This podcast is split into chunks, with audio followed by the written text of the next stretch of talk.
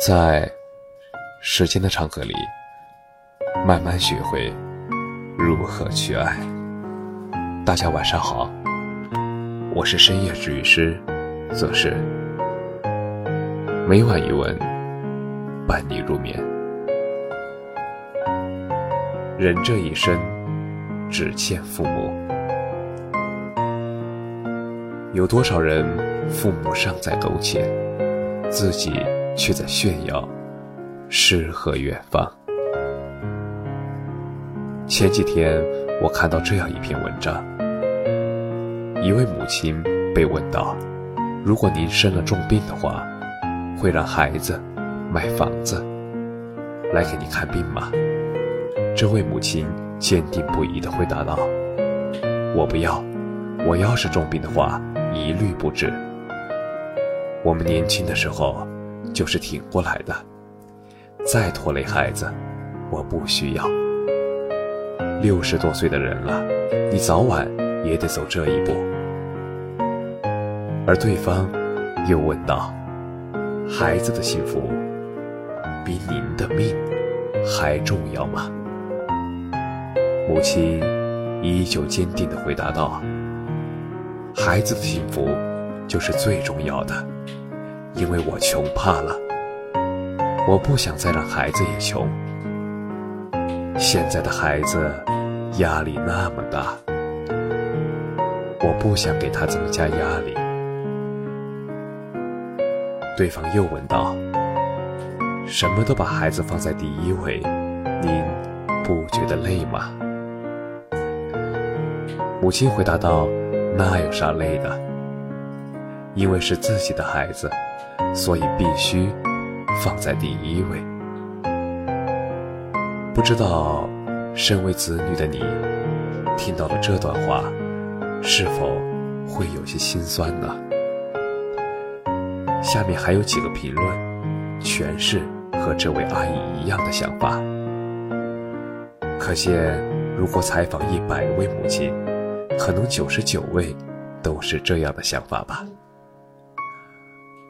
而今天这篇文章，我想表达的是，不少的年轻人自己过得青春无敌、光鲜艳丽，却忘了自己身后的父母。他们为了让自己过上更好的生活，还在向这个世界低声下气。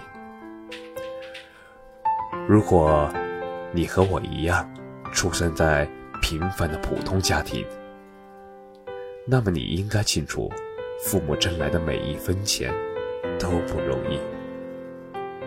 但现状却是，很多人拿着父母的钱挥霍无度。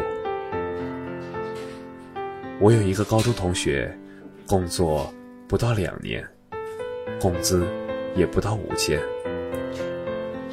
但是如果你看到他的话，一定会以为他月入五万。每天下馆子，全身名牌，看到喜欢的东西也一定要拿回家。钱不够的话，就打电话问父母要，还理直气壮的不给买就闹脾气。